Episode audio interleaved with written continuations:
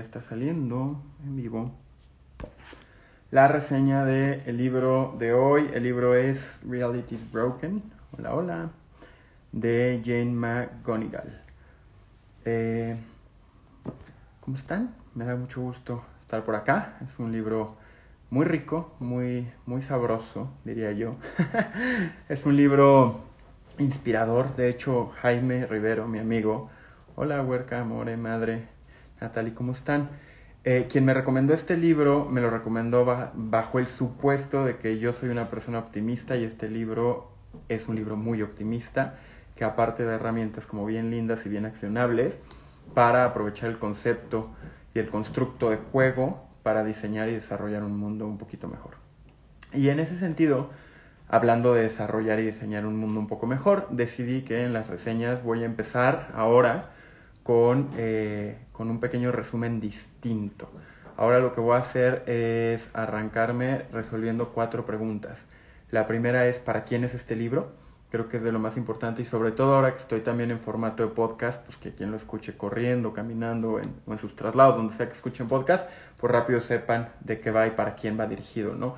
qué es lo que creo que es lo bueno del libro, qué es lo que creo que es lo que es lo malo del libro, que podría mejorar, algunas ideas centrales del libro y ya después me voy a la estructura general repasándola un poquito más a fondo como lo hago cada domingo, ¿no? Entonces, de esta manera creo que queda mucho más claro, mucho más estructurado, ya me dirán.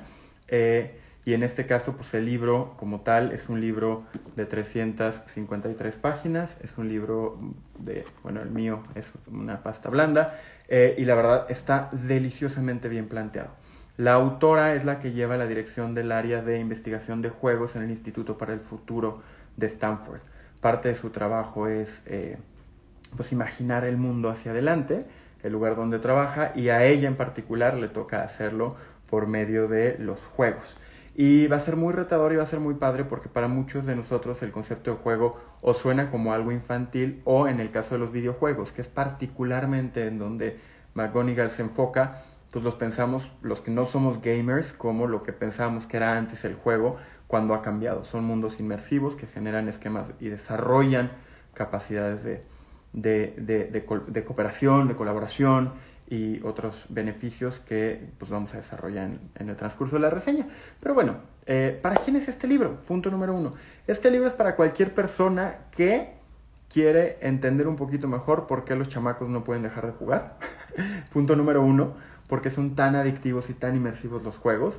Este libro es para quien está buscando nuevas formas de pensar y diseñar ecosistemas, contextos donde la gente colabore ya sea como líderes de empresas, líderes de organizaciones. Es un libro que ayuda a entender nociones fundamentales de cómo lograrlo.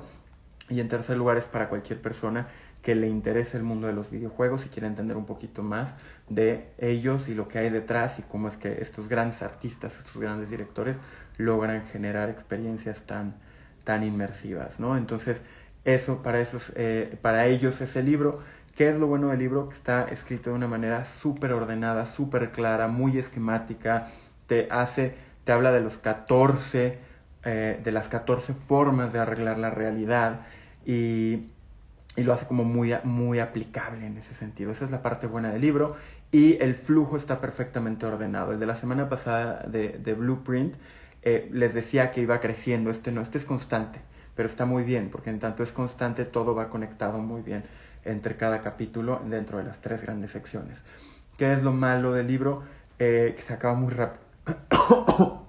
Perdón, que se acaba muy rápido. Es un libro que se va rapidísimo. La verdad es que más allá de la velocidad a la que yo leo por, por adicto a la lectura, eh, pues es un libro que me tomó una mañana y media, ¿no? Y en ese sentido es un libro que les recomiendo mucho porque te mete a un mundo bien apasionante de una manera súper clara y trae tantos ejemplos de distintos videojuegos, de distintos juegos, que si alguno no les atrapó lo pueden saltar, ¿no? Yo sí me eché todos, pero eh, sí hay pedacitos completos que se pueden saltar. Eso es lo, ahora sí que ya fue lo bueno, ya es para quién, qué es lo malo del libro, eh, y cuáles son las cuatro ideas centrales. Bienvenidos los que van llegando, gente bonita y de bien, que sé que hacen cosas buenas por el mundo, llegan en buen momento. Eh, el libro, cuáles son sus cuatro ideas centrales, que por la primera y más importante, por medio de los juegos podemos aprender a diseñar lo que se necesita para generar un mejor futuro. La segunda es que los juegos nos dan felicidad y aprendiendo cómo es que los juegos han aprendido a desarrollar la felicidad en las personas, podríamos generar un mundo un poco más feliz, una sociedad un poco más, más feliz. La tercera idea central es que eh, los juegos pueden... ¿Dónde está la mi tercera idea central? Ah, sí, que los juegos no, eh, no son una pérdida de tiempo y eso es bien importante. Los juegos son un espacio donde las personas van a vivir una vida, van a generar significado, van a construir relaciones de una manera distinta y en muchas ocasiones mejor que la que hemos logrado idear o diseñar en las sociedades en las cuales vivimos. Entonces, esa es la tercera idea central.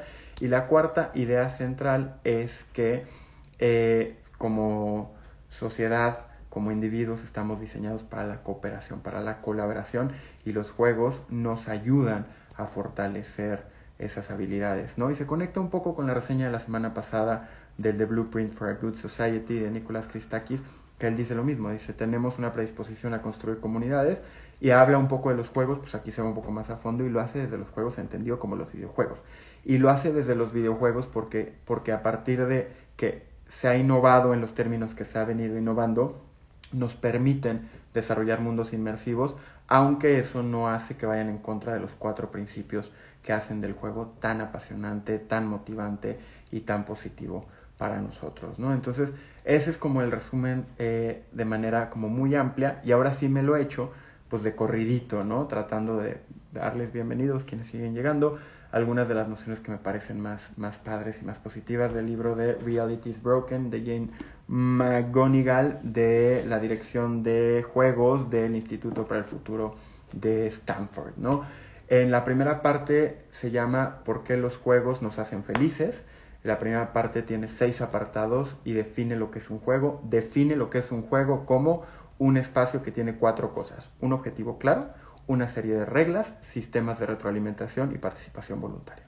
Lo repito, un objetivo claro, reglas del juego acordadas y validadas por todos, sistemas de retroalimentación y participación voluntaria.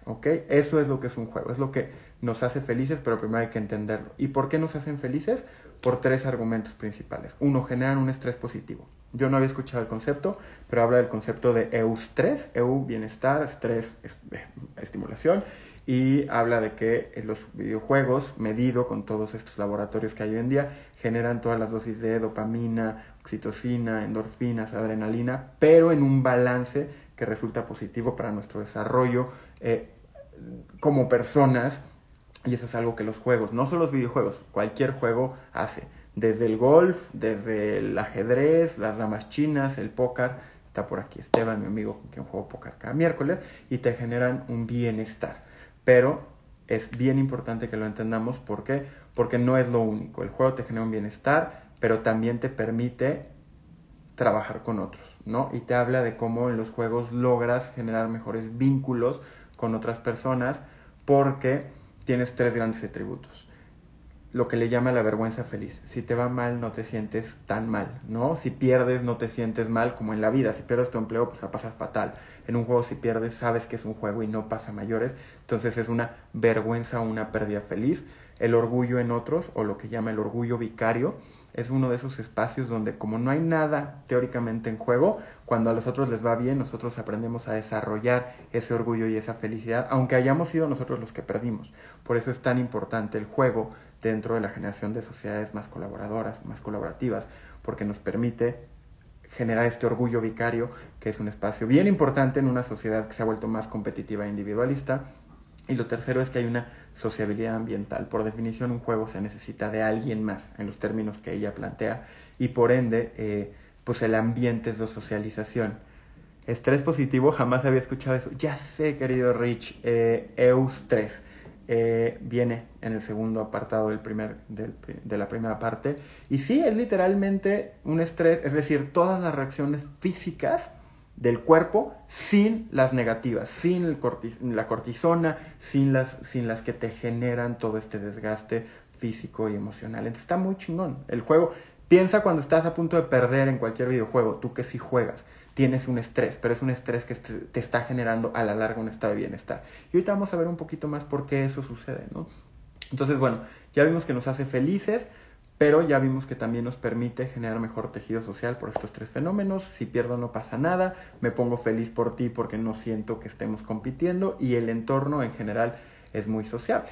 Y te dice que los juegos también, sobre todo los videojuegos, y aquí entra un poco más a fondo a World of Warcraft, lo dije con las patas, perdón, pero Halo y todos estos videojuegos de multijugadores a nivel mundial, Fortnite, que es el juego de moda, te permiten ser parte de algo mayor, ¿no? Hoy en día en nuestro trabajo las empresas tratan de generar un propósito que hagan que todos los que ahí colaboramos seamos partícipes de algo mayor. En general la narrativa de este gran espacio donde todos participamos es más común, pero no tenemos claro nuestro rol en ese lugar. Sobre todo quienes trabajan en grandes corporaciones o en el gobierno, es muy difícil muchas veces sentir que formamos realmente parte de esa misión épica.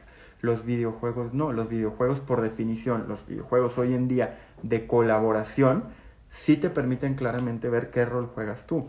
Te dan sistemas de puntajes, te dan, como les decía, uno de los atributos de los juegos son sistemas de retroalimentación.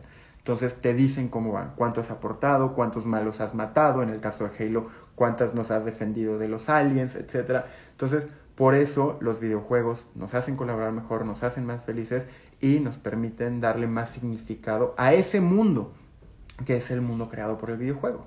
Los videojuegos, interesante dato, hay videojuegos que pueden tener presupuestos de más de 50 o 100 millones de dólares.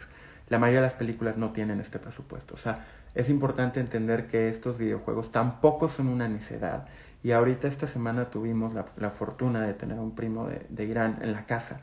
Y todo el día estaba jugando videojuegos. Y aborda el tema porque te dice, es que hay que entender que la realidad puede ser aburrida, puede ser poco retadora. Sus sistemas de retroalimentación no son tan claros. Yo lo veía, pasaba él estaba acá, se quedó algunos días con nosotros. Y yo veía sus clases y era la cosa más aburrida del planeta.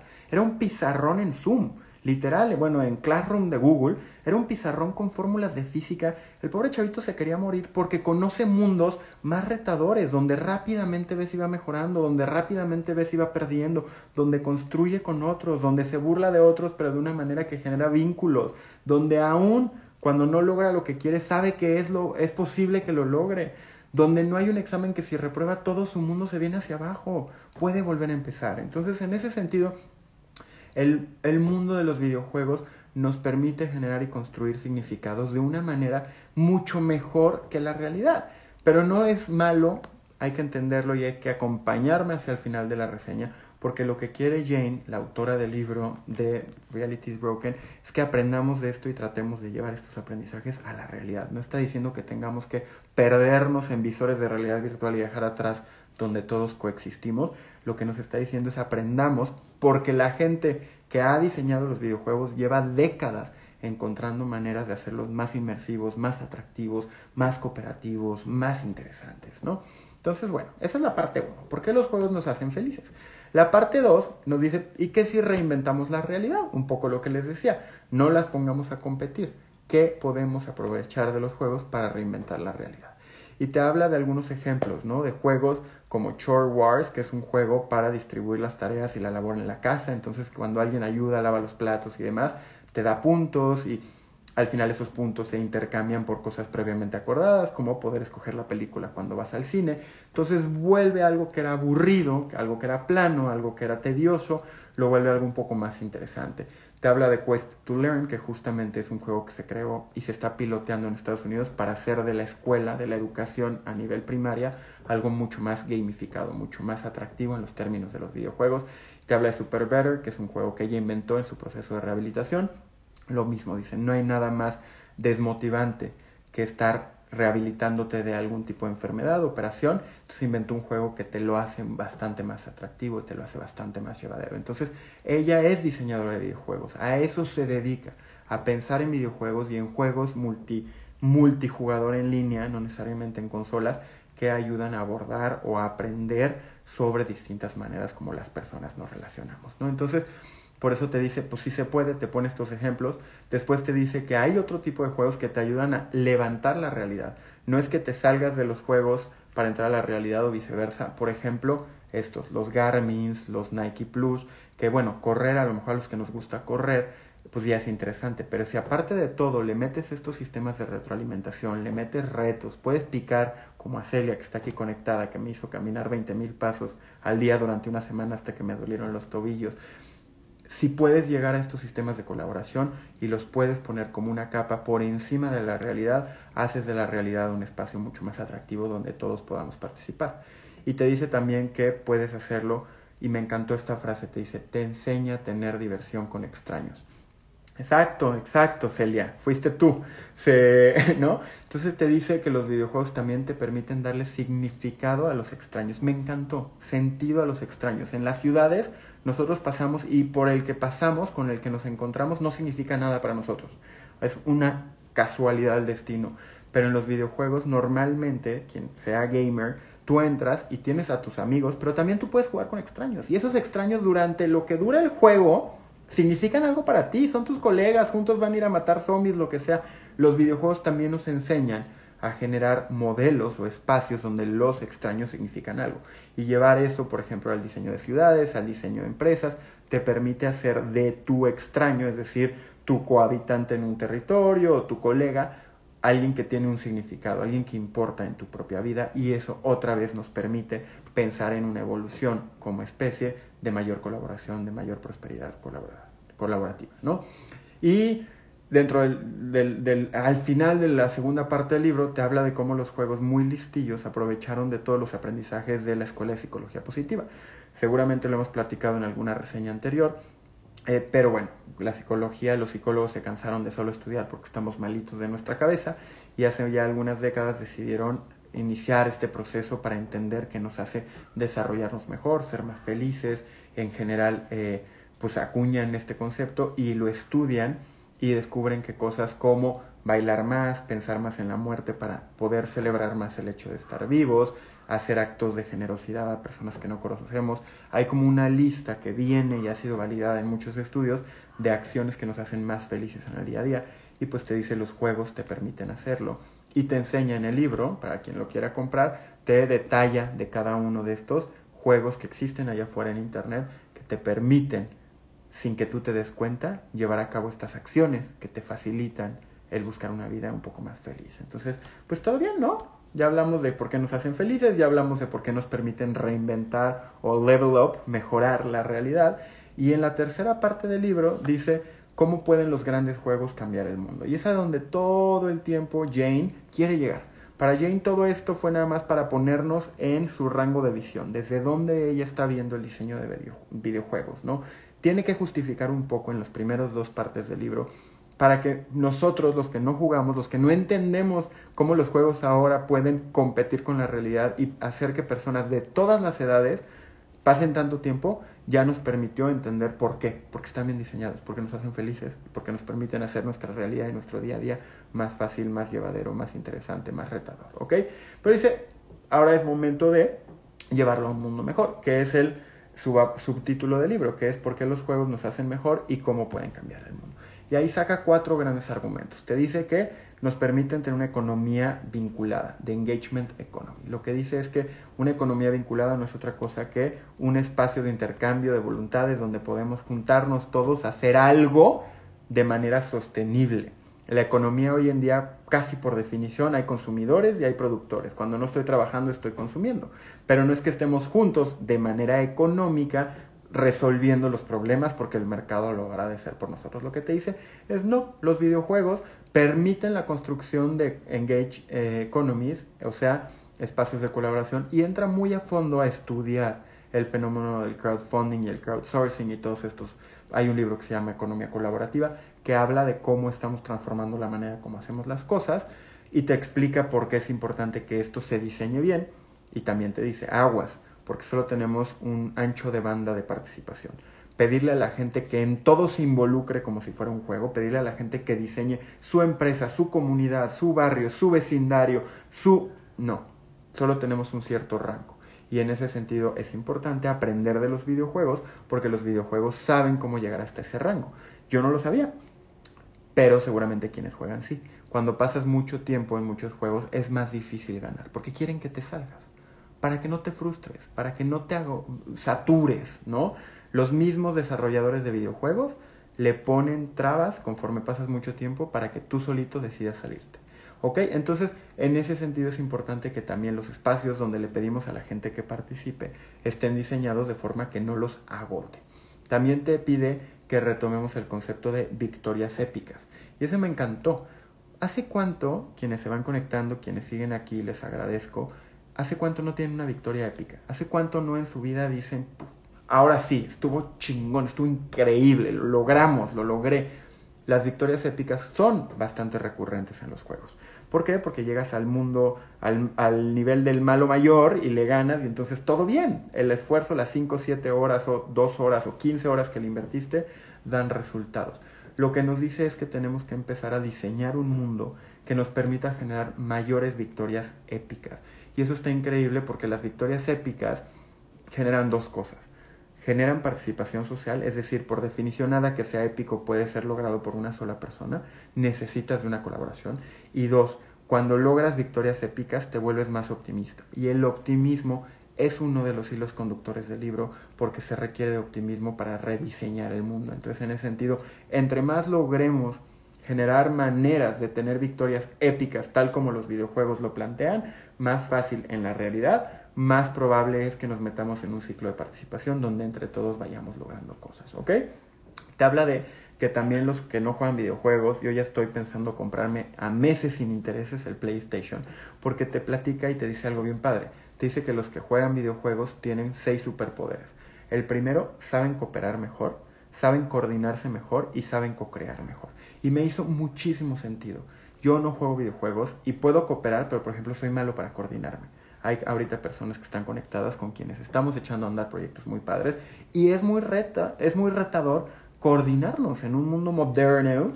Sin embargo, los que juegan videojuegos saben coordinarse perfectamente bien para entrar todos a esa misión e ir tras del malo. Se coordinan muy bien y co-crean juntos. Los videojuegos hoy en día también permiten que los mismos jugadores creen los mundos en los cuales el juego se desarrolla. Entonces también se vuelven capaces de co-crear, de imaginar juntos el mundo que quieren, aunque sea en el videojuego, vivir, habitar y luchar por, ¿no? Entonces, esos son los primeros tres superpoderes, colaboración, eh, cooperación, coordinación y co-creación. Y hay otros tres superpoderes que también son importantes. Uno, el radar de colaboración. Sabes con quién puedes colaborar. Los videojuegos te dicen y tienen las formas adecuadas para decirte, esta persona es buena para pelear con los malos que vuelan. Esta persona es buena para pelear con los malos de magia. Yo qué sé, cada videojuego tiene sus propios retos, pero te, generan la capacidad de decir con esa persona, con esta chica, con este chico, puedo yo construir o crear algo. Dos, te dan la visión de emergencia, es decir, te permiten saber cuándo es el momento correcto para ir por la victoria. En los videojuegos es súper clave el tiempo, en los videojuegos actuales, ¿no? Incluso lo de antes, en Tetris, si no hacías a tiempo el movimiento de la ficha, eh, pues no iba a caer como debería. Entonces también te permite como encontrar el momento adecuado. Estamos en un mundo en el cual cuando queremos motivar a otros a que juntos construyamos un mejor mundo, tenemos que ser capaces de encontrar el espacio para que el esfuerzo no se vuelva fútil o trivial. Y por último, tienes una gran capacidad de buscar a otros sin que te pese. Yo soy malísimo, en WhatsApp soy muy malo, muchos de los que están aquí lo pueden validar. No sé cuándo entrar y salir, no sé cuándo buscarte y no buscarte que está relacionado con el tema de coordinación. Te dice que los videojuegos te permiten fácilmente entender y tener una sensibilidad para saber cuándo las personas tienen el tiempo, tienen el ancho de banda para involucrarse en un proyecto de co-creación. Entonces, esos superpoderes de colaboración son, francamente, y ella lo refleja con muchos estudios y con muchos ejemplos de juegos que se han creado ex profeso para validar estas hipótesis y te, te enseña cómo no solo es un wishful thinking, no solo es un deseo, sino en general sí es una habilidad que se ha venido desarrollando en los que son eh, grandes consumidores de videojuegos. Y bueno, uno de cada cuatro, uno de cada cinco habitantes del planeta son consumidores de videojuegos, no necesariamente de consola, pero desde los que juegan Candy Crush además ya se consideran eh, jugadores de videojuegos, ¿no? Y bueno, hacia el final te avienta muchos ejemplos y te hace mucha publicidad de los juegos que ella ha creado en su chamba particularmente uno que se llama Superstruct, que fue un esfuerzo muy grande hace 10 años, 11 años, de resolver los cuatro grandes problemas de la humanidad. La pandemia, hace 10 años, buscaron en conjunto, a través de miles de personas jugando a lo largo y ancho del mundo, formas de resolver la pandemia, las grandes migraciones, los grandes hackeos y las guerras cibernéticas, y no me acuerdo cuál era el otro. Pero te platica de ese esfuerzo, te platica de los resultados, y si ustedes buscan Superstruct, como superestructura, pero superstruct, van a encontrar un libro que se publicó por parte del Instituto del Futuro, donde se eh, resumen y se articulan los hallazgos de este esfuerzo que duró seis semanas y decenas de miles de personas de imaginar maneras, ah, la que se me estaba olvidando era un rompimiento de la cadena de suministro de alimentos. Entonces, bueno, te, echa ahí todo el comercial Superstruck y a partir de eso llega ya hacia el cierre del libro a decirte, hoy en día hay un gran capital de CEGIS. Los CEGIS son personas súper empoderadas y altamente optimistas. Ese es el concepto. Super Empowered Hopeful Individuals. Te dice que hoy en día eh, hay, un, hay un superávit, hay más personas que creen que pueden hacer un cambio de las que no. Si entras a redes sociales, yo también lo creo, bajo ese supuesto yo, pero yo creo que somos más, habemos más personas que creemos que todavía nuestras acciones individuales pueden transformar el mundo y si los sumas y los ordinas desde la perspectiva de lo que los juegos nos han enseñado a sumar y ordenar personas en pos de un objetivo común, para ella podemos transformar el mundo y evolucionar hacia un estado mejor, ¿no? Entonces, al cierre del libro, y lo voy a leer verbatim, dice, si nos comprometemos, podemos aprovechar el poder de los juegos para traer felicidad y crear cambio en la vida real. Ese es el call to action de la autora, ese es el call to action eh, que nos deja. Eh, yo creo, como les decía al inicio, para los que entraron después, este es un libro para quien está buscando transformar el espacio en el que habita, ya sea su empresa, ya sea su organización, ya sea su colonia, su barrio, para quienes creemos que podemos diseñar un mundo un poquito mejor. Este es un libro para quien le gustan los videojuegos o quiere entender por qué la gente que le gustan los videojuegos no los puede soltar. Este es un libro para cualquiera que esté pensando en nuevas formas de transformar positivamente el mundo. Entonces, pues básicamente de eso trata. Eh, me lo eché súper rápido, se me fue muy rápido. Estoy viendo si no se me fue alguna idea fuerte, importante, eh, que vale la pena. Ya hablamos del ser épico, ya hablamos de... Ah, hay una ideita adicional que está bien padre y es que en los videojuegos la realidad se construye, no se encuentra y te dice que la felicidad, y eso es en la primera parte, la felicidad se crea, no se encuentra. ¿no? Reta mucho esta noción de que para ser felices hay que encontrar nuestro camino, hay que encontrar lo que nos hace felices, hay que encontrar a quién nos hace felices. Y lo que te dice es que pues, todos los estudios validan que la felicidad es un proceso de creación en conjunto por medio de un propósito y una conexión de nuestras acciones con algo mayor. Los juegos por definición son eso. Entonces, pues les invito a que jueguen más juegos, les invito a que piensen en formas de hacer de su vida diaria un poco más retadora, un poco más clara, eh, con sistemas de retroalimentación más adecuados. Les invito sin duda a quienes estén en este camino a comprar el libro, a leerlo. Kudos a Jane McNonigal. Es un libro eh, del 2008, mal no recuerdo. Muchos de los videojuegos que plantea aquí eh, ya están viejitos, entonces seguramente hay nuevas historias, de 2011, perdón. Eh, seguramente hay lo que dice aquí todavía evolucionado más, lo cual pues deja una agenda pendiente. Como les decía hace rato, yo pienso pronto aprender a jugar mejores videojuegos y aprender y entender un poco mejor cómo, cómo es que el tiempo que pasan mis sobrinos o mis ah, primos o quien sea que, que está frente a una consola nos puede hacer, nos puede acercar a tener un mundo un poquito mejor, que es la premisa de Jane. Muchas gracias, muchas gracias Carla, Martiux, Chano, Madre, Ivonne, Ireri, quienes sigan por acá, quienes se hayan conectado. Eh, espero que pasen como siempre una gran noche de domingo, espero que tengan una gran semana, espero que la vida les permita tener grandes victorias épicas en los días o en los meses o en los años próximos y espero que se reten a jugar esta vida y a crear esta vida como si hubiera un mundo más adelante y siempre un mundo más adelante que conquistar y un nuevo éxito que lograr. Eh, nos vemos la próxima semana. Espero que esta sí me dé tiempo de hacer la votación. Los quiero. Hasta pronto. Muchas gracias. La semana, Rich querido. Luego nos echamos una reta cuando tenga. Ya me dice si me compro Xbox o PlayStation. Bye, Eri, querida madre. Nos vemos pronto. Amore. Chao, chao. Bye, primo.